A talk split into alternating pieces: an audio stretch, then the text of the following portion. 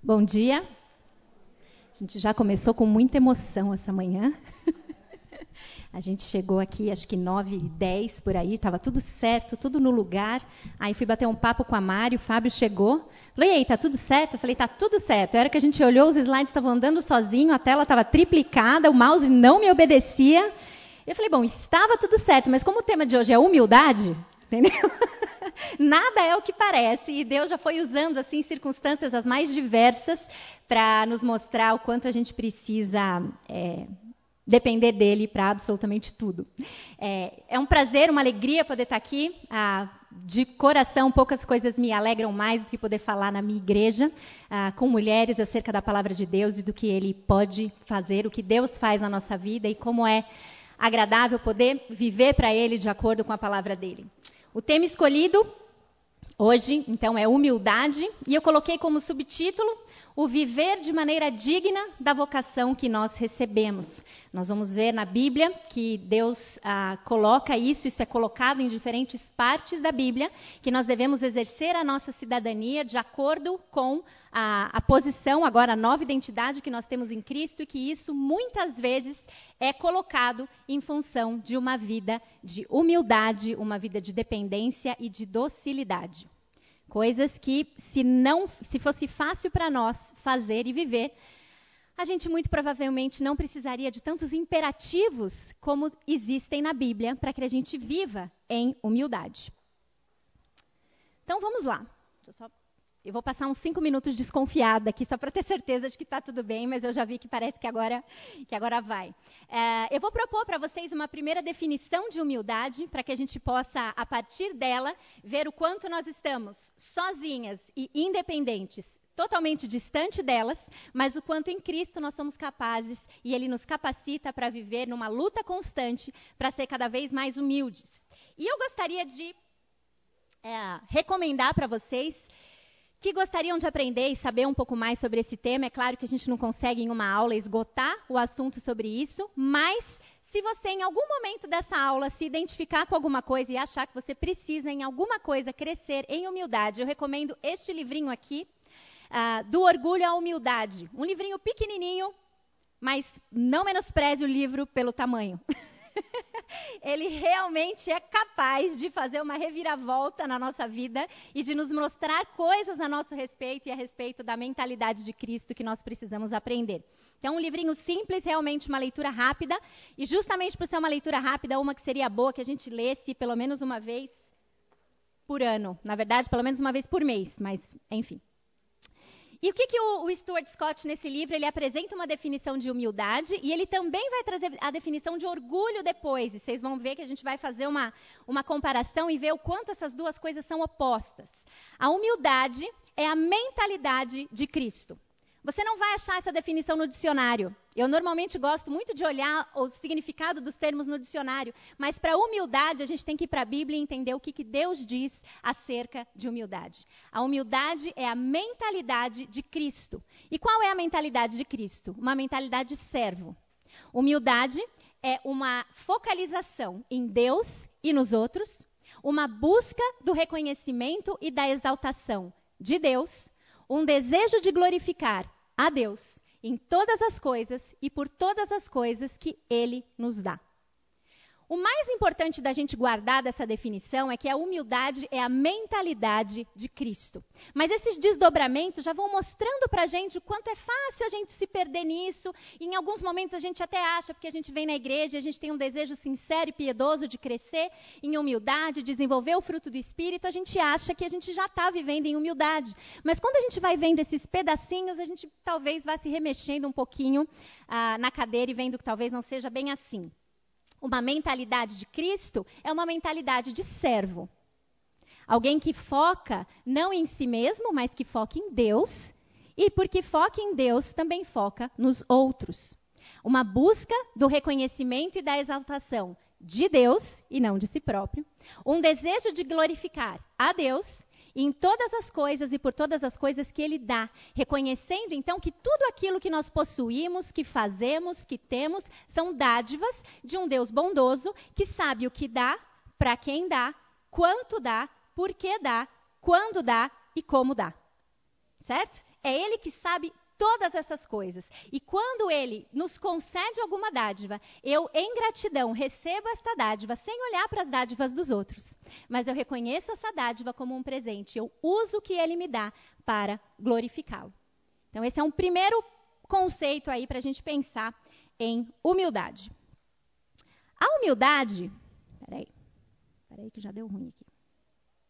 A humildade ela é então uma virtude que capacita os cristãos, ou que nos capacita a ser e viver tudo aquilo que Deus deseja, que Cristo deseja que nós sejamos. Ora, se a humildade é a mentalidade de Cristo e nós somos chamados para sermos seguidoras de Cristo, é por meio da humildade que a gente consegue viver aquilo que Deus tem para nós, que é a mentalidade de servo.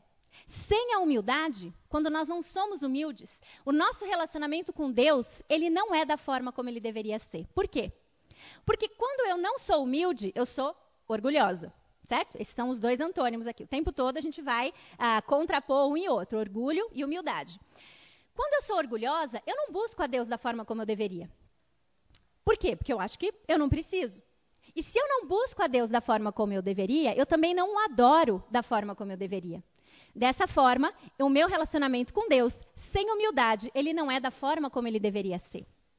E se o meu relacionamento com Deus, meu relacionamento na vertical, eu e Deus, não está alinhado, não está caminhando em direção à humildade, não dá para a gente imaginar que um relacionamento com Deus desalinhado não vai refletir em relacionamentos horizontais com o próximo desalinhados. Então, se eu não me relaciono com Deus da forma como convém, eu não me relaciono com o próximo da forma como convém. Eu não olho para o próximo da forma como eu deveria. Eu não amo o próximo como eu deveria. Eu não falo com o próximo da forma como eu deveria. Eu não o trato da forma como eu deveria. Eu não o respeito da forma como eu deveria. Então, sim, a humildade ela é crucial para os cristãos. Algo que a gente não consegue desenvolver sozinhas, algo, inclusive, que a gente não vai conquistar com perfeição ainda nessa vida. Mas que Deus, em Sua misericórdia, nos, nos capacita dia após dia a crescer em humildade. Mas o dia que a gente chegar num ponto e falar, agora eu sou humilde, volta do início. Volta lá do início, porque alguma coisa deu errado, né? Então essa é a nossa, a nossa busca, ela é algo que vai uh, durar, a nossa busca por humildade é algo que vai durar enquanto nós estivermos aqui. E aí, com essa ideia, né, de que nós precisamos então viver a humildade, porque a humildade nos capacita a fazer aquilo que Cristo e que, de, que Deus em Cristo nos, nos capacita para fazer e nos chama a fazer. A Bíblia nos fala, inclusive, que viver em humildade é viver conforme a vocação que nós recebemos. Para isso, a gente vai começar a andar em alguns trechos da Bíblia para ver um pouco essa ideia, o quanto ela é clara. Abra sua Bíblia em Efésios 4, versículos 1 e 2. Depois já deixa mais ou menos o dedo ali, porque é fácil um do outro. Deixa lá já aberto em Filipenses 1, 27 e Filipenses 2, 3 e 4. Em outras ocasiões eu pediria para cada um ler, mas eu sei que essa aula está sendo gravada e transmitida, então, com medo das pessoas não conseguirem ler, eu mesmo vou fazer a leitura dos trechos, tá bom? Então, Efésios 4, 1 e 2, para a gente ver quem que nos convoca a sermos humildes. Efésios 4, 1 e 2 diz o seguinte: Como prisioneiro no Senhor, rogo-lhes que vivam de maneira digna da vocação que receberam. Aqui é Paulo, escrevendo da prisão, dizendo ao povo, aos cristãos em Éfeso, que vivessem de maneira digna da vocação que eles receberam. E aí ele continua: Que maneira digna da vocação que vocês receberam é essa? Sejam completamente humildes e dóceis. E sejam pacientes, suportando uns aos outros com amor. Aí ele continua no versículo 3, façam todo o possível para conservar a unidade do espírito da paz, e aí ele vai, vai, vai. Né? Mas aqui no 4, 1 e 2, a ordem é: exerçam, então, a, a, viva de maneira digna, de acordo com a vocação que você recebeu, sendo completamente humilde e dócil.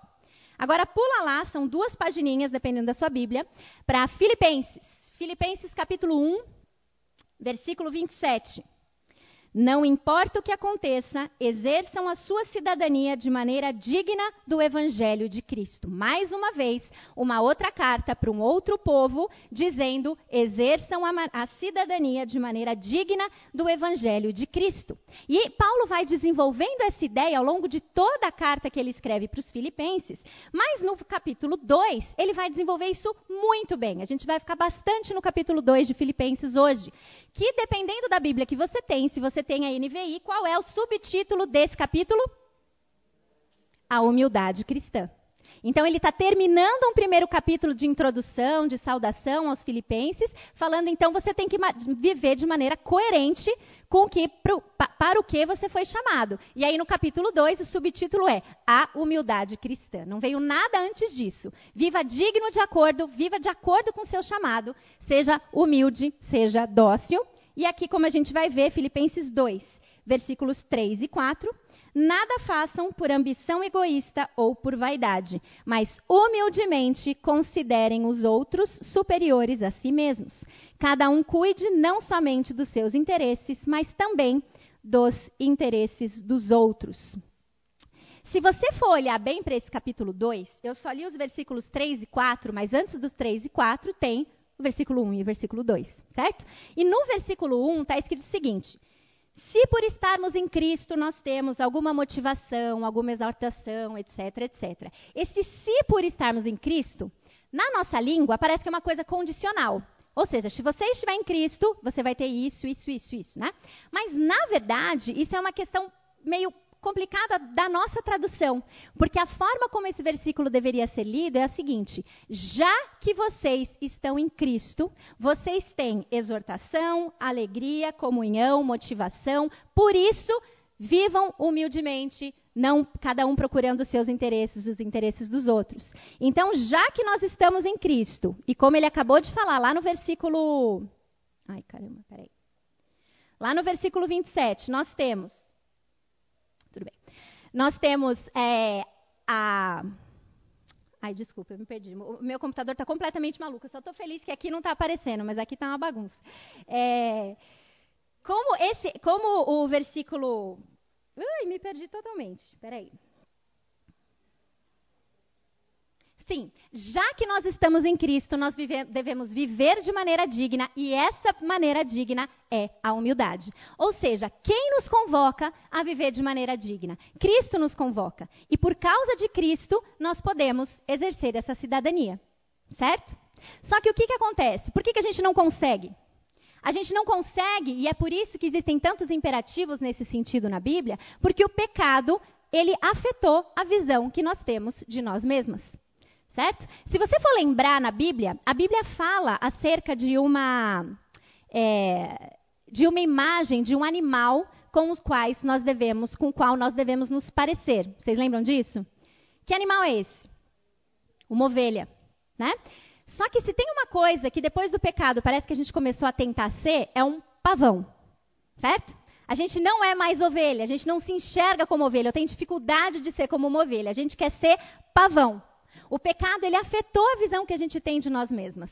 Hoje a gente não se vê mais como alguém dependente, como alguém que precisa dos cuidados de um bom pastor. A gente se vê como alguém que chega, dá aquela sacudida, abre todo o seu esplendor e quer ser notado quer ser visível, quer ser visto pelas pessoas, né? E aí eu trago o exemplo do pavão por causa disso, porque o pavão, ele é um animal, o pavão macho, né? Tem o pavão macho e o pavão fêmea, eu não sei se chama pavoa, pavã, eu não sei o nome dela, mas enfim, vou deixar aí como a, a, a mulher do pavão. Ah, ela não tem essas penas e esse esplendor todo, né? Quem tem isso é o pavão, e o pavão, ele não passa despercebido em lugar nenhum. E a função pena, desse penacho todo dele aí, que é muito bonito, inclusive, não é uma crítica ao pavão, acho um dos animais mais lindos que existem, mas a função dessas penas é justamente chamar a atenção. Por que, que a fêmea não tem? Porque o macho, quando ele está procurando alguém para casar lá, ele dá essa sacudida dele aí, abre, né? E é, é é isso que chama a atenção da fêmea. Então, a função desse esplendor todo do pavão realmente é chamar a atenção para si mesmo. Chamar a atenção para si. E muitas vezes nós cristãs estamos querendo fazer exatamente isso: chamar a atenção para nós mesmas. De forma intencional, de forma não intencional, de forma disfarçada, mas é isso que a gente busca: chamar a atenção para nós. O pavão, ele também é um animal. Eu fui ler um pouquinho sobre o pavão ontem para ver se tinha mais alguma coisa que dava para puxar dele. E fiquei, fiquei surpresa de descobrir que o pavão macho, ele é um animal que não gosta de viver em comunidade. Ele não tem bando. Ele fica sozinho. No máximo, ele está num grupo de três ou quatro ou cinco. Mas que, tradicionalmente, o pavão ele gosta de viver sozinho.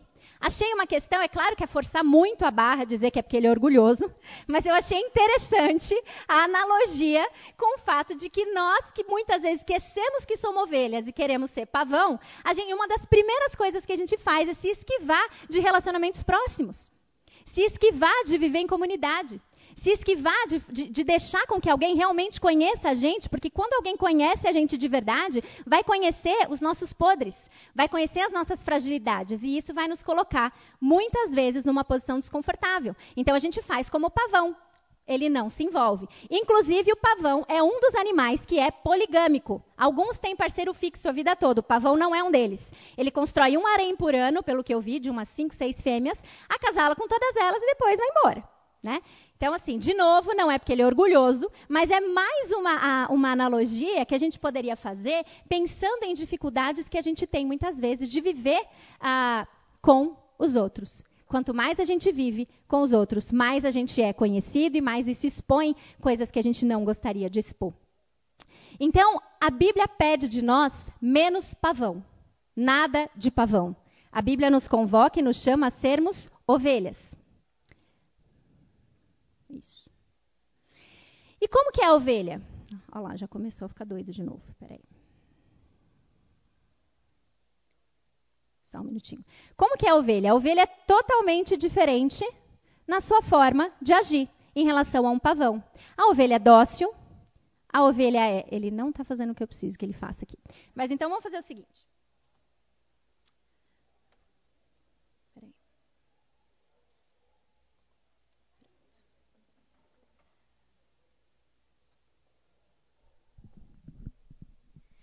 Qual que é a diferença de um pavão para uma ovelha?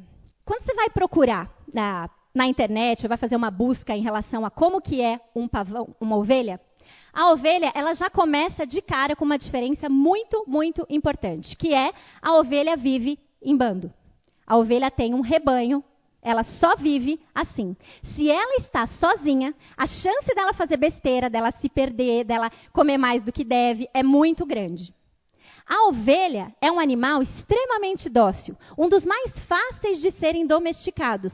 Ela é também um dos animais que, ah, que precisa disso, que precisa de um pastor, que precisa de alguém que esteja junto, que esteja perto, que acompanhe, porque senão ela vai para o lugar errado. E é com este animal que nós somos comparados tantas vezes na Bíblia, como um animal, ah, como alguém que é dependente que muitas vezes não sabe fazer as melhores escolhas e que está muito mais protegido se estiver sob os cuidados de um bom pastor e estiver também vivendo junto em comunidade ou no rebanho. Deus nos chama para isso. Deus nos chama para nós sermos ovelhas. Inclusive, só a título de curiosidade, eu tive um trabalhão para identificar o que, que era ovelha, carneiro, cordeiro, porque para mim era mais ou menos a mesma coisa. Só que aí eu falava, não, é ovelha, então se fala de ovelha, o que, que é ovelha? Aí eu descobri que a ovelha é a fêmea. Você já deve saber, mas eu estou só né, compartilhando aqui minhas dificuldades para fazer essa analogia. A ovelha é a fêmea. O carneiro é o macho. E o carneiro, inclusive, é bem diferente da ovelha, porque ele é bravo, ele é teimoso, ele é difícil de ser domesticado e ele não gosta tanto de viver em grupo como a ovelha gosta. E Deus faz tudo com tanta sabedoria que a nossa analogia é com a ovelha, não com o carneiro. E se você está aí se perguntando com vergonha por dentro, e o cordeiro quem é? O cordeiro é o bebê. O cordeiro é o bebezinho. Tá? Tanto faz se é ovelha ou carneiro, se é pequenininho, é cordeiro. Tá bom? Deus nos chama então para sermos ovelhas e não ah, carneiros, em bando, com, com mansidão, com docilidade e dependendo de um bom pastor. Não há nada de orgulhoso numa ovelha. A ovelha, ela tem dificuldade de captar o perigo sozinha. A ovelha, ela tem dificuldade de parar de comer. Se você largar uma ovelha num, num pasto sozinha, sem, sem direção de nada, ela vai comendo, comendo, comendo, comendo, comendo até se empanturrar. Ela não, não, não dá nem conta de fazer isso sozinha. E é com ela que nós somos comparados, e nós precisamos então viver de maneira digna da nossa vocação. Então, qual que é a ideia aqui para nós? Depois que a gente já se colocou, já se situou aqui, já entendeu então que Deus nos chama a sermos ovelhas e não pavões, que isso significa a gente viver de forma digna da nossa cidadania. A gente vai contrastar orgulho e humildade, tendo como referência a palavra de Deus. A gente vai ver qual é o exemplo que a Bíblia traz, o exemplo supremo de humildade que a gente tem na Bíblia, e isso está lá em Filipenses 2. E também compreender um pouco como a gente pode crescer em humildade bíblica na prática diária cristã. Então vamos lá. No comecinho da aula eu apresentei para vocês a definição de humildade, que é aquela mentalidade de servo, aquela mentalidade de Cristo, que focaliza sempre a glória de Deus e o benefício e o serviço ao próximo. Agora, qual que, é a, qual que é a definição de orgulho?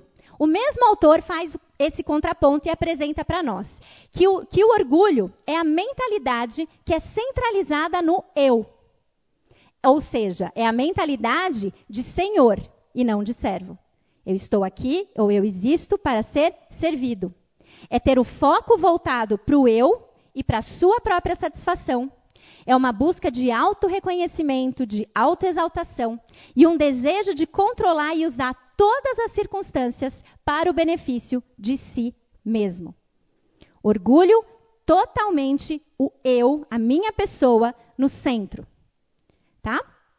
E aí você deve aí estar tá se pensando, ah, eu até acho que eu tenho, eu não tenho assim muito essa mentalidade de, de eu acho que eu sou serva porque eu trabalho, tenho ministério, né, sou mãe, mãe é serva, não, nem se não quiser, acaba sendo, né, não tem muita opção, acaba servindo. Então acho que eu me encaixo nessa categoria.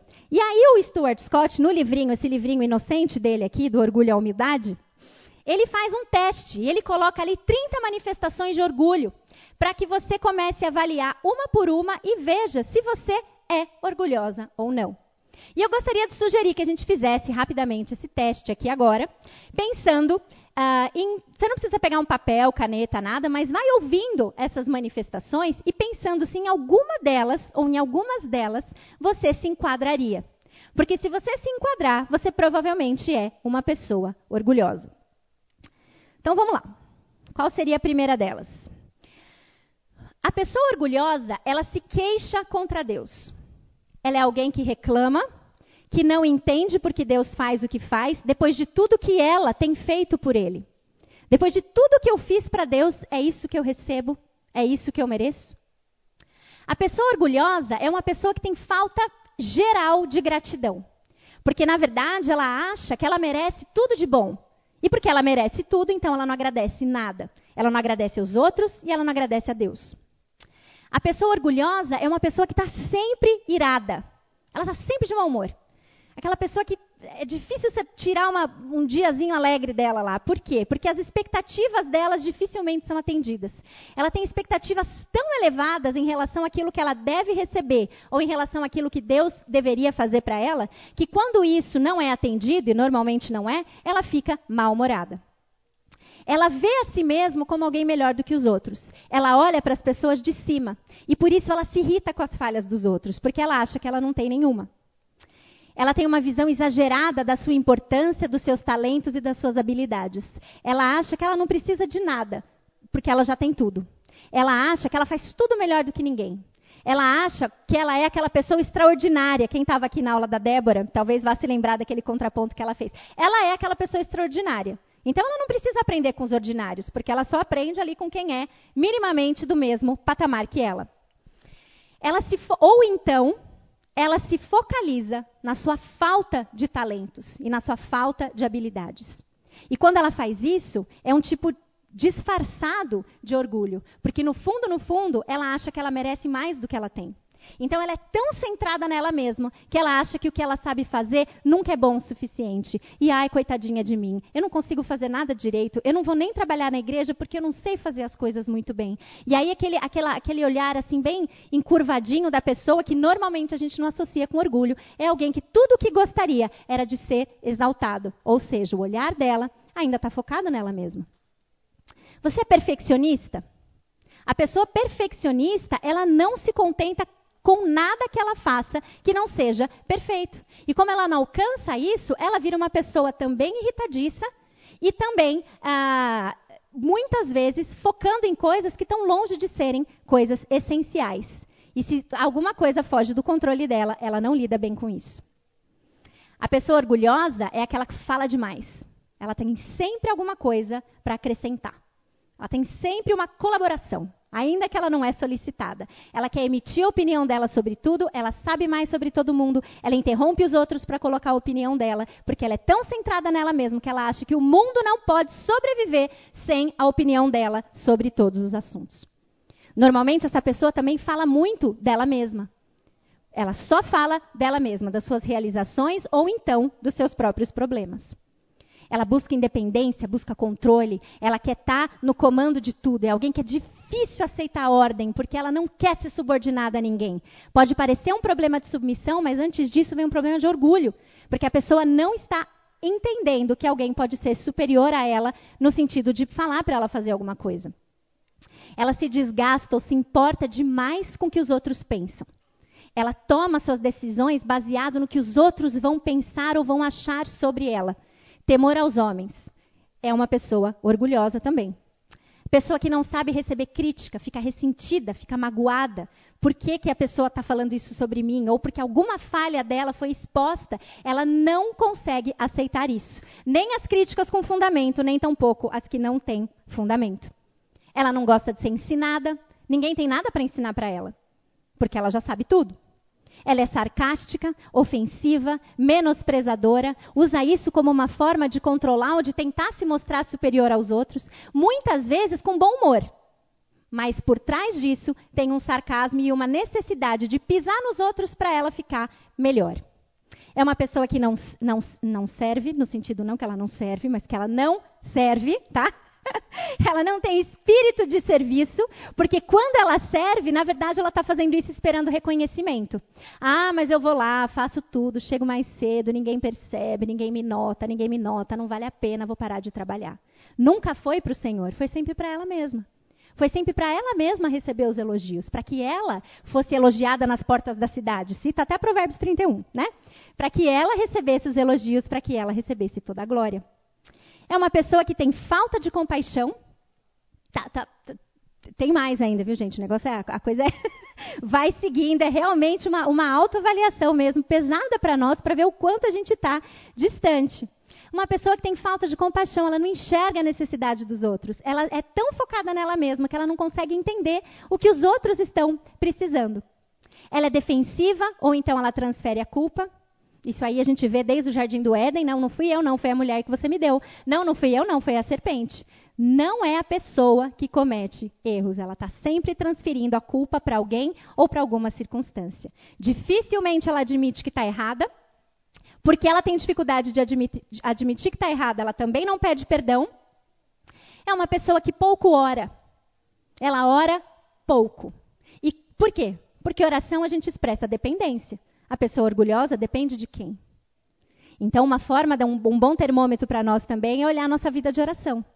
O quanto a gente tem expressado dependência do nosso bom pastor. A pessoa orgulhosa, ela não acredita na oração como disciplina importante para a nossa caminhada cristã. Ou quando ela ora, é aquela oração lista de supermercado. Querido Deus, eu preciso disso, eu preciso disso, eu preciso disso, disso, disso, disso, disso. Também centrada nela e não na pessoa de Deus ou nos outros. Ela, esse aqui que ela expressa preferências ou opiniões quando não solicitado, eu já falei. Ela minimiza os seus próprios pecados ou fraquezas, ao mesmo tempo em que ela potencializa o dos outros. Ela é impaciente, é irritável. As pessoas elas não, elas não, elas não entendem o quanto elas atrapalham a vida dessa pessoa. Então essa pessoa está sempre de mau humor porque ela está sempre atrapalhada. Ela seria uma excelente pessoa se não fosse os outros. Essa é a visão. Uma vez tem, tem, um, tem, até um meme do Chapolin que fala isso, eu não sei se vocês já viram, mas é assim: eu, eu seria muito paciente se não fossem as pessoas. Né? Então, qual é, a, qual é a mentalidade que está por trás disso? São os outros que me atrapalham. Eu seria uma esposa excelente se meu marido fosse outro. Eu seria uma excelente mãe se meus filhos me obedecessem. Eu não, daria, eu não, eu não seria brava, era só eles obedecerem. Né? Então a gente joga, a gente sempre transfere para o outro e minimiza os nossos próprios, as nossas próprias mazelas. Né? E por último, se assemelhando ao pavão, ela não tem relacionamentos próximos. A pessoa orgulhosa foge de relacionamentos próximos, porque eles dão trabalho. Relacionamentos dão trabalho. E a pessoa orgulhosa vive, então, em relacionamentos superficiais. Se você se identificou com uma ou mais, a boa notícia é que Cristo morreu na cruz para pagar o preço do seu orgulho e do meu orgulho. Se você não se identificou com nenhuma delas, eu te passo essa lista depois. para você olhar com um pouquinho mais de atenção, tá bom? Ah, e a boa notícia para isso, então, é que Cristo nos capacita a viver uma vida em humildade. Acho que a gente poderia agora fazer o intervalo, né? A gente começou um pouquinho mais tarde aí por conta dos problemas, mas acho que agora é uma boa para a gente parar. E na volta a gente vai falar então sobre esse contraponto, tá bom? Então vamos lá. Depois que a gente já viu bastante sobre orgulho e as suas manifestações, e a gente viu que o pecado nos fez distorcer a visão que nós temos acerca de nós mesmas, qual seria o contraponto de tudo isso? O contraponto de tudo isso é que Cristo nos capacita a ter uma visão correta de nós mesmas. Nós precisamos trabalhar a partir da visão que Cristo tem sobre nós. E quando nós trabalhamos a partir da visão do que a Bíblia diz sobre nós, nós encaramos o nosso relacionamento com Deus de forma diferente e também a forma como a gente se relaciona com o próximo é diferente. Então, o que, que é uma visão correta acerca de nós? Vamos mais um pouquinho para alguns trechos bíblicos. Abra sua Bíblia no Salmo 8. Salmo de número 8, versículos de 1 a 4, diz o seguinte. Senhor, Senhor nosso, como é majestoso o teu nome em toda a terra. Tu, cuja glória é cantada nos céus. Dos lábios das crianças e dos recém-nascidos, firmaste o teu nome como fortaleza, por causa dos teus adversários, para silenciar o inimigo que busca vingança. Quando contemplo os teus céus, obra dos teus dedos, a lua e as, as estrelas que ali firmaste, eu pergunto: o que é o homem para que com ele te importes? E o filho do homem para que com ele te preocupes? Nós estamos distantes de Deus e nós somos totalmente indignas diante dele. Essa é uma percepção correta acerca de nós mesmas. João capítulo 15, versículo 5. O que é mais que a Bíblia diz acerca de nós? João capítulo 15, versículo 5. João 15, 5 diz o seguinte: Eu sou a videira, vocês são os ramos. Se alguém permanecer em mim e eu nele, esse dará muito fruto, pois sem mim vocês não podem fazer coisa alguma. Vamos para Romanos agora. Romanos capítulo 3. O trecho todo é de 10 a 18, mas eu vou ler só os, o, o 10 e o 11. Romanos 3, 10 e 11 diz o seguinte: Não há nenhum justo, nenhum sequer. Não há ninguém que entenda, ninguém que busque a Deus. Nós somos totalmente incapazes de realizar qualquer coisa digna diante de Deus.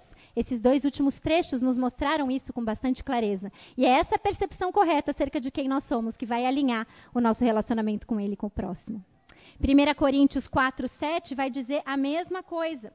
1 Coríntios 4, 7 diz: Pois quem torna você diferente de qualquer outra pessoa? O que você tem que você não tenha recebido? O que você tem, ah, e se o recebeu, por que se orgulha? Como se assim não fosse. Nós não merecemos crédito de nada que nós fazemos, nós não merecemos crédito de nada que nós temos. É tudo Deus quem dá. Essa é uma visão correta e equilibrada acerca de quem nós somos. E por último, 1 Pedro capítulo 4, versículo 10. 1 Pedro 4, 10.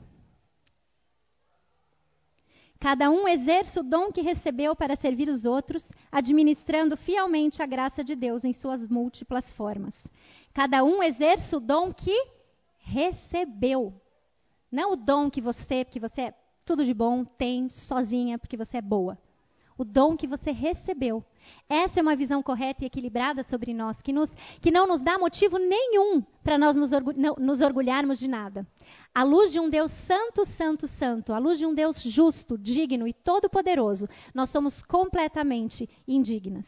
Mas Ele nos usa porque ele o escolheu fazer assim. Por causa do sangue de Cristo Jesus é que nós podemos fazer o que ele nos chama para fazer. E tudo aquilo que nós temos e recebemos para isso é um presente de Deus para nós. E é ele que sabe, de novo, quanto, quando, como, para quem, como e por que ele dá. Então, qualquer tentativa de se debater ou brigar com Deus porque eu queria o dom da outra, porque eu queria a habilidade da outra, a casa da outra, a moradia da outra, o marido da outra, isso é pior ainda, qualquer outra coisa que você queira que não for, que Deus não te concedeu. Você está tentando assumir o lugar deles, tentando se colocar na posição de alguém que sabe melhor, uma posição de senhor e não de servo. E nós temos, na vida cristã, tudo tudo na nossa vida é projetado para produzir uma maior humildade em nós. Não só a gente vê na Bíblia que a gente não tem ah, nenhuma justificativa nada palpável para a gente se orgulhar, como se você olhar para a cruz. A cruz mostra para nós que tudo que a gente traz para a salvação é o nosso pecado. A gente não leva mais nada para a cruz. Cristo pagou por nós, Cristo fez por nós. A gente vai para a cruz com o nosso pecado. É isso que nós levamos. Essa é a nossa colaboração. Ou seja, não dá para a gente entrar na vida cristã com orgulho de nada. Com orgulho de nada. Se a cruz então já nos mostra isso, a oração nos coloca diante de Deus numa posição de completa dependência. A oração nos coloca diante de Deus com as mãos vazias. Nós não temos nada para oferecer. Nós não temos nada. E é Cristo que faz, é Deus quem faz em nós. Quando nós o adoramos em humildade, a adoração nos faz olhar para Deus. E quando a gente olha para Deus, a gente rapidinho também vai para o nosso devido lugar. Que outra coisa Deus usa para produzir humildade em nós? As provações. As provações nos humilham, lembrando para a gente do quanto nós somos frágeis. E Ele não é. Então, de novo, mais uma coisa, que na nossa caminhada da humildade, a gente vai ver que na vida cristã a gente não tem motivos, a gente não tem justificativa nenhuma para se orgulhar. E se a gente ainda não está convencido disso, a gente já viu alguns trechos, mas tem muitos outros da palavra de Deus que são usados para a nossa santificação, para a nossa exortação, e isso produz em nós, a palavra de Deus produz em nós, uma mentalidade humilde. Então, a cruz, a oração, a adoração, a, as provações e a palavra de Deus são usadas ou são evidências do quanto nós não temos motivos para nos orgulhar. E nós temos um exemplo supremo de humildade. E é esse exemplo, acima de qualquer outro, que nós devemos considerar. Pega a sua Bíblia, agora eu prometo que a gente vai ficar lá até o final, tá? Peraí, deixa eu ver se. É, prometo mesmo. Que a gente vai ficar lá até o final. Filipenses 2. A gente já leu um trechinho de lá, mas agora a gente vai continuar. O exemplo supremo de humildade. Como você se lembra, Filipenses 2 tem como subtítulo, dependendo da sua Bíblia, a humildade cristã. E depois que Paulo já exortou os filipenses do quanto era importante que o povo vivesse em humildade, né, considerando os outros superiores a si mesmo, cuidando não somente dos seus interesses, mas dos interesses dos outros, ele vai continuar no versículo 5 e ele vai até o 11. Filipenses 2, de 5 a 11, diz o seguinte: Seja a atitude de vocês a mesma de Cristo Jesus. Lembre-se que o contexto é falar de humildade. É falar da cidadania e da vocação que nós temos. E aí ele coloca quem como exemplo? Cristo Jesus, que, embora sendo Deus, não considerou que o ser igual a Deus era algo a que devia apegar-se, mas esvaziou-se a si mesmo, vindo a ser servo, tornando-se semelhante aos homens. E sendo encontrado em forma humana, humilhou-se a si mesmo e foi obediente até a morte e morte de cruz. Por isso, Deus o exaltou à mais alta posição e lhe deu um nome que está acima de todo nome, para que ao nome de Jesus se dobre todo o joelho, nos céus, na terra e debaixo da terra, e toda língua confesse que Jesus Cristo é o Senhor, para a glória de Deus Pai. Que trecho maravilhoso, né? Que trecho bíblico esse que nós tantas vezes lemos e entendemos o tamanho do sacrifício de Cristo, mas vamos pensar nisso. Como, como esse exemplo fala para nós em relação ao supremo exemplo de humildade? Paulo mesmo já coloca: não tem exemplo melhor. Não tem exemplo melhor. Para falar disso, não tem exemplo melhor. Em outros contextos, Paulo coloca: sejam meus imitadores como eu sou de Cristo. Mas aqui ele não está voltando para ele, ele está falando que a atitude de vocês seja a mesma de Cristo Jesus. Deus não pede nada para nós que ele não tenha pedido para o seu filho. Deus não pede para nós quando ele nos convoca a sermos humildes, algo que não tenha sido pedido a Jesus Cristo. Ele era Deus, mas ele não se apegou às prerrogativas da sua condição divina. Ele abriu mão dos direitos que ele tinha como Deus e ele escolheu obedecer. Ele abriu mão dos direitos que ele tinha como Deus e escolheu obedecer. Os versículos 5 e 6, então, eles apontam para nós o exemplo supremo. Alguém que era Deus, que podia fazer tudo. Essa semana estava explicando para Esther, ele, Jesus poderia ter olhado para os soldados romanos e fazer assim, ó, e todos eles iam evaporar. Ele não fez. Ele não fez. Porque ele não entendeu que ele, ele abriu mão dos seus direitos. Ele não deixou de ser Deus. Tem o pessoal de umas heresias malucas por aí que fala que ele deixou de ser Deus. Ele não deixou.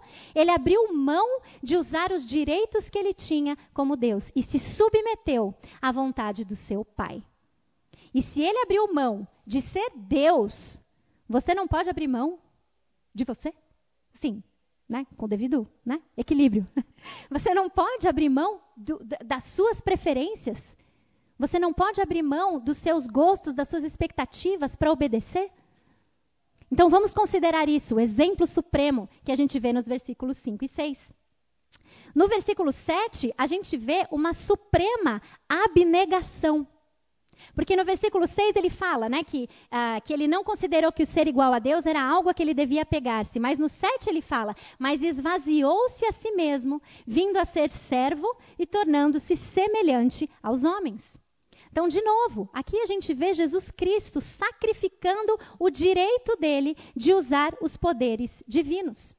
Ele entregou todas as vantagens que ele tinha como Deus e ele obedeceu, desceu até nós a gente precisa parar um pouco e meditar, considerar o tamanho dessa descida. O tamanho dessa descida. De ser Deus, tornar-se homem, abrir mão dos seus direitos como Deus e obedecer à vontade do Pai. Deus não pede de nós nada que ele não tenha pedido do seu filho Jesus. E Jesus Cristo fez isso. E ele fez isso por mim, ele fez isso por você ele se tornou servo. Mentalidade de servo, humildade. O servo supremo.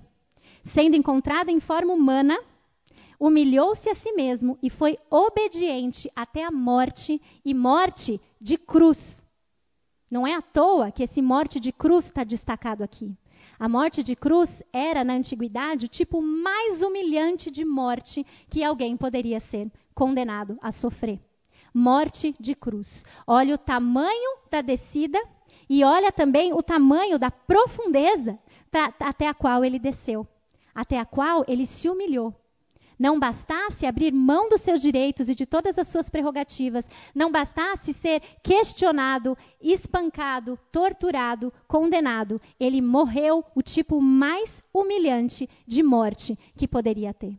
E quantas vezes a gente tem dificuldade em descer, em descer em favor dos outros, em abrir mão dos nossos direitos, em abrir mão ou, ou, de fazer sacrifício pelos outros. Quantas vezes a gente não impõe limites e fala não, essa pessoa não merece mais. Até aqui eu fui, até aqui eu fui. Daqui para frente eu não vou não, né? E quando a gente olha, por exemplo, de Jesus Cristo, graças a Deus, ele não falou isso para nós. Graças a Deus ele não falou isso para nós. Ele passou, o servo supremo, viveu a vergonha suprema. Por mim, por você. E aí, olha o que acontece, versículos de 9 a 11. Por isso, Deus o exaltou, a mais alta posição. Lhe deu o nome que está acima de todo nome, para que ao nome de Jesus se dobre todo joelho nos céus, na terra e debaixo da terra, e toda língua confesse que Jesus Cristo é o Senhor, para a glória de Deus Pai. A suprema exaltação. Um servo, um, servo, um exemplo supremo de alguém que teve uma suprema abnegação, esvaziou-se a si mesmo, veio até nós para servir, serviu da forma mais perfeita que existe, não tendo pecado em absolutamente nada, cumpriu e obedeceu os desejos do seu pai, morrendo a forma mais humilhante de morte que ele poderia morrer, passando a forma mais suprema de vergonha que era cabida na época. Por isso, por isso, Deus o exaltou à mais alta posição. Por isso Deus o exaltou à mais alta posição. Para que e, e, e esse por isso aqui ele vem trazer sim o sentido de que porque Cristo se submeteu à vontade do seu Pai e cumpriu tudo aquilo que era pedido a ele que cumprisse, Deus o recompensou por isso. Ele foi exaltado. E exaltado também de forma suprema. A Bíblia nos promete, nós vemos trechos da Bíblia em que nós somos, em que, em que é prometido que nós que nos humilhamos seremos exaltados certo? Mas essa exaltação é a suprema. Ninguém aqui vai ver todos os joelhos do céu e da terra se dobrando diante da gente. Nós estamos falando do exemplo supremo, porque o exemplo é supremo, a exaltação é suprema.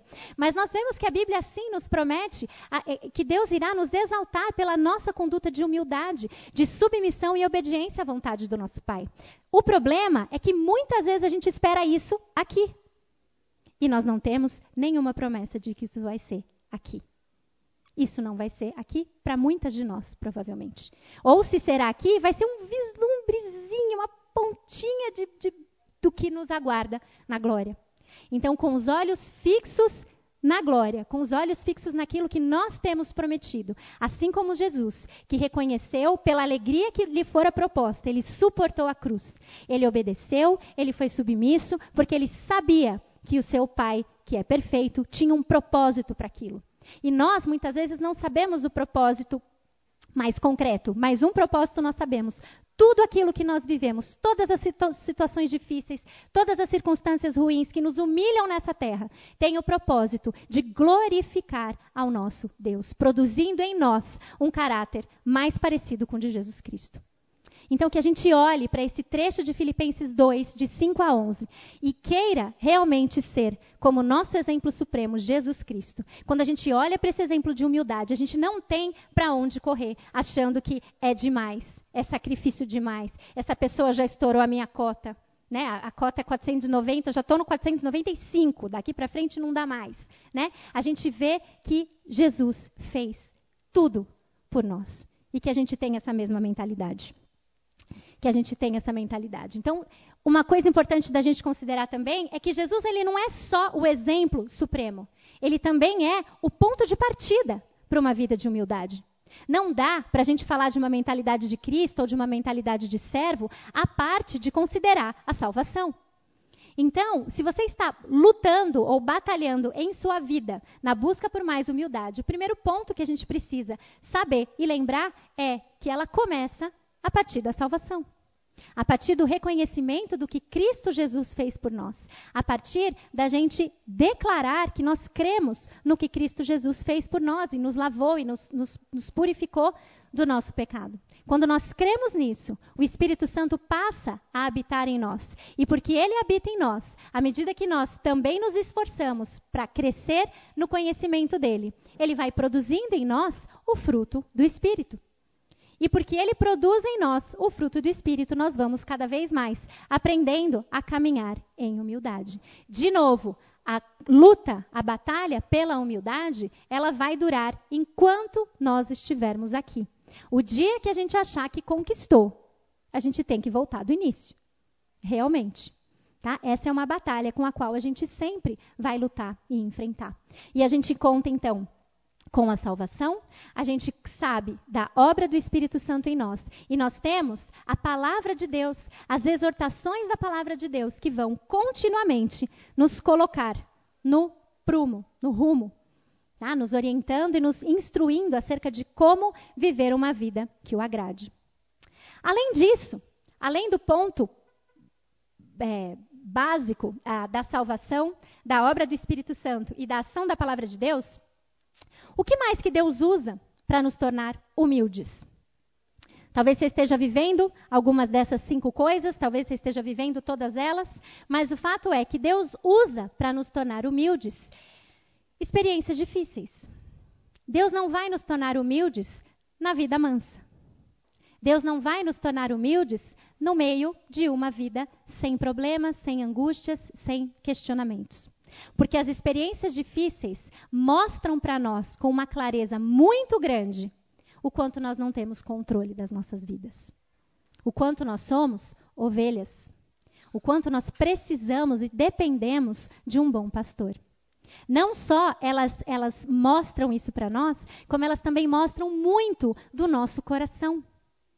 Elas nos forjam, elas revelam em nós coisas que nem a gente sabia sobre nós quando a gente está vivenciando uma experiência difícil. E quando nós percebemos esses pecadinhos, pecadinhos no sentido né? talvez nem seja uma palavra boa. Quando nós percebemos esses pecados que estão em nós, no meio das circunstâncias difíceis, a gente percebe o quanto a gente ainda está longe na nossa batalha pela humildade. Então, ele usa essas experiências e o propósito delas é nos tornar mais e mais parecidas com ele. Nós precisamos ter um coração submisso, então, e obediente no meio dessas experiências difíceis, porque elas nos levam a uma vida de mais humildade. Uma segunda coisa que Deus usa para nos tornar humildes são cristãos mais maduros e mais experientes do que nós. Muitas vezes a gente inveja quem, quem tem o que nós não temos, e com isso a gente acaba mostrando descontentamento. E muitas vezes a gente inveja coisas piedosas ou dons dos outros, realmente. Muitas vezes na igreja a gente olha para uma pessoa que tem uma determinada habilidade ou que tem um determinado dom e pensa, ah, mas ela ganhou esse dom, eu ganhei o outro, então eu não vou fazer nada porque é os céus ou azar, né?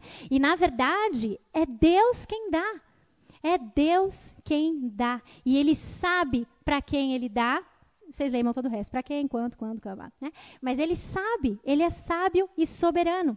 E muitas vezes, essas experiências de olhar para pessoas que têm algo que nós gostaríamos de ter, revelam em nós não um coração grato, puxa que bênção que ela tem esse dom que eu não tenho. Muitas vezes a gente não fala assim. A gente responde de maneira invejosa, de maneira arrogante, de maneira orgulhosa.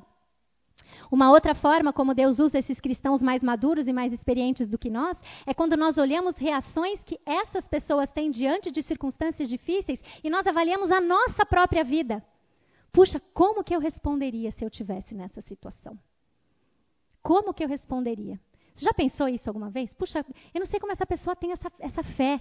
Eu não sei como essa pessoa mantém o seu bom humor, a sua persistência diante de tudo aquilo que ela está atravessando. E isso nos humilha, porque isso revela o nosso coração. E o quanto nós sabemos que a gente muito provavelmente não reagiria da mesma forma. Então Deus usa, vamos aprender com isso. Exemplos da Bíblia. Exemplos da Bíblia. Olha para a vida de Maria. Maria tem lá seus 12, 14 anos. Chega o anjo, fala para ela: sua vida vai virar do avesso. E o que, que ela fala? Sou serva do Senhor cumpre em mim a sua vontade. Quantas vezes a gente fala isso? Quantas vezes a gente tem essa reação? Vamos olhar para a vida de José. O que, que José fez? Deu tudo errado na vida de José o tempo inteiro, o tempo inteiro, o tempo inteiro dando errado. E ele, onde ele ia, está lá em Gênesis. O Senhor estava com ele, tudo que ele fez prosperava. O Senhor estava com ele, o Senhor estava com ele. Ele não abriu mão do seu padrão, dos, das, dos seus valores, da sua identidade como povo escolhido de Deus. Como nós responderíamos nessas situações? Deus usa exemplos da Bíblia, exemplos de mulheres, aprendendo com elas. Vai olhar a série. Como você responderia diante das situações e da vida que aquelas mulheres tiveram? Nós precisamos aprender com essas pessoas, com esses exemplos. Outra coisa que Deus usa para nos tornar humildes: críticas. Críticas. Críticas com fundamento. Críticas sem fundamento. Tanto uma quanto a outra. Talvez a segunda a gente acabe ah, relevando, mas assim, mostra muito sobre nós. Como que a gente reage quando alguém critica alguma coisa que a gente fez? Ah, mas pelo menos eu fiz, né? É assim que a gente reage? Como que a gente reage? Tira primeiro. Aí o pessoal começa a citar versículo bíblico. Né? Tira primeiro a trave do seu olho e depois você vem tirar o cisco do meu, né? É, como a gente responde a isso? Nosso coração é revelado, é exposto diante das nossas respostas a críticas, críticas verdadeiras e críticas infundadas também. E outra coisa que Deus usa de uma forma bastante clara e evidente são os nossos próprios pecados e as nossas próprias falhas. Nada nos torna mais evidente do quanto nós precisamos da graça de Deus quando nós nos colocamos no espelho. No espelho, esse espelho aqui. E a gente olha para esse espelho e vê o quanto nós somos falhos. E qual é a nossa resposta? Qual é a nossa resposta? Uma vida de humildade? Uma vida que se quebranta, que depende do nosso Pai e busca crescer? Ou uma vida de, ah, tudo isso é muito difícil, no fim não vale a pena, acho que não é para mim? Ou uma vida de, ah, isso é muito difícil, olha só, eu não consigo, nada dá certo nunca. E no fim, o que você quer é alguém passando a mão na sua cabeça e falando, dá certo sim, vamos lá, você é demais, você é linda, perfeita, vamos lá, né? Muitas vezes é isso que a gente quer. A gente quer a nossa, nossa, uma massagem nas costas. Eu queria uma massagem nas costas, mas, enfim, um, não te julgo se você quiser uma massagem nas costas. Mas no sentido literal. é, quando a gente pensa nisso, muitas vezes é o que a gente está buscando. Né? Exaltando demais as nossas falhas, ao invés de olhar para elas por meio de uma visão equilibrada. Deus vai nos usar da forma como nós somos. Sabe por quê? Porque foi Ele quem nos fez, do jeito que somos. Do jeito que somos, e é Ele que vai usar a gente assim. Caminhando então para o fim, o que, que nós podemos fazer para crescer em humildade? Já entendemos os princípios básicos e claros aqui, né? Ninguém é pavão, nós somos ovelhas, ovelhas são dependentes, ovelhas são mansas, se submetem à vontade é, e, e, se submetem ao seu bom pastor. Então, o que, que nós podemos fazer para crescer nessa mentalidade? A mentalidade de Cristo, o nosso exemplo supremo da abnegação suprema, da vergonha suprema e da exaltação suprema. Não tem outro caminho, não dá para começar de outro jeito. Em todas as aulas a gente caminha para o final falando isso. Gaste tempo aqui. Invista tempo aqui, talvez seja o termo mais apropriado. Invista tempo meditando na grandeza de Deus que você encontra aqui. Na grandeza de Deus e na sua pequenez. Nós vimos aqui trechos que mostram com clareza a posição, uma visão correta acerca de quem nós somos. E não tem nada para ser exaltado sobre nós. É tudo sobre Deus. E quando nós consideramos a partir desse prisma, nós estamos começando a trilhar o caminho que leva para a humildade. Medite no quanto Deus ama os humildes e se opõe aos orgulhosos. A Bíblia traz isso em Tiago 4. Depois de falar, depois de, de, de, transcorrer sobre de onde procede as guerras e as contendas que existem entre nós, senão do nosso próprio coração, ele continua dizendo que Deus é, ama os humildes e ele se opõe aos orgulhosos. Tenha isso guardado na sua mente. Tenha isso guardado no seu coração quando você estiver com dureza de, de, de, criticar demais as pessoas, de achar que as pessoas te atrapalham, de achar que a situação não é o que você merecia ter, de não ser grata, de, com, de, de que você estiver com dificuldade de pedir perdão. Lembre-se disso. Deus ama os humildes, mas ele se opõe aos orgulhosos. Medite no que Cristo fez por nós. Pega Filipenses 2, versículos de 5 a 11, leia, leia, leia. Leia esse trecho. Entenda o que Cristo fez por você, o tamanho do sacrifício que foi. E ele se submeteu e ele obedeceu. Quando a gente vai fazendo tudo isso, a gente vai indo para o nosso lugarzinho para o nosso lugarzinho de ovelha. A gente guarda a cauda e os penachos e vai indo para o nosso lugar de ovelha dependente. Medite nos exemplos, sim, também dos maiores homens usados por Deus. Homens, mulheres, que Deus tem usado na Bíblia e também ao longo da história da igreja, da vida cristã que nós conhecemos. Leiam biografias, biografias dos missionários, biografias de mulheres de fé. A gente aprende tanto com a vida dessas mulheres, desses homens, e muitas vezes a gente fala: ah, biografia, não vou ler, prefiro, sei lá. Né? Não desprezem esses recursos que muito, muito nos ensinam.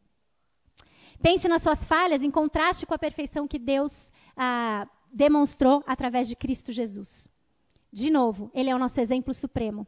Qualquer outra comparação que você fizer não é a comparação adequada que nós, como cristãos, devemos fazer. Ah, pelo menos eu não sou que nem a fulana, que só dá a bola fora. Não é ela o padrão.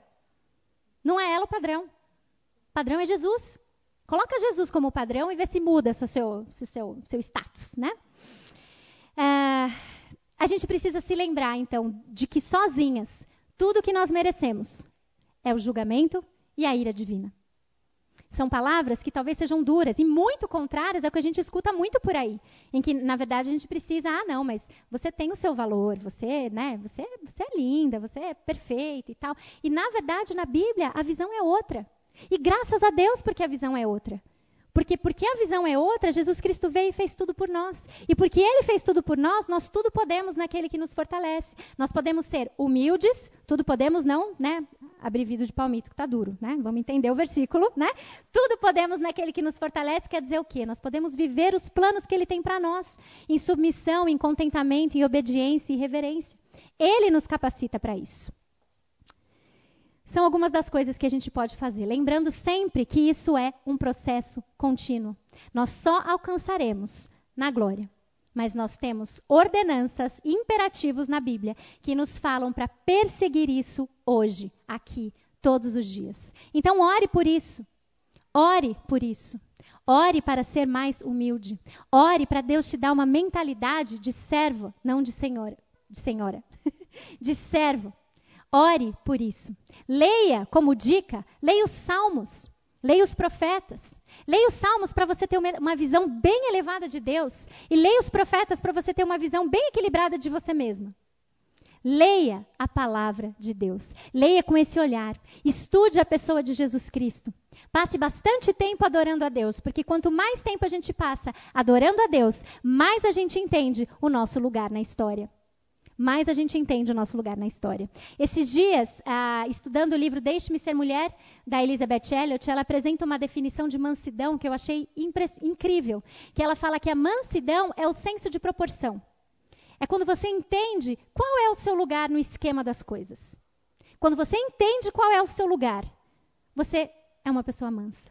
Quando você não entende, você está lá se debatendo porque você acha que você tem direitos, você acha que você tem ah, coisas que, que deveriam ser melhores, que você merecia melhor do que você tem. Mas quando você é mansa, você tem uma noção exata daquilo que você tem do seu lugar no esquema das coisas, e eu até acrescentaria o seu lugar no esquema das coisas e o lugar de Cristo Jesus no esquema das coisas. E aí você é uma ovelha.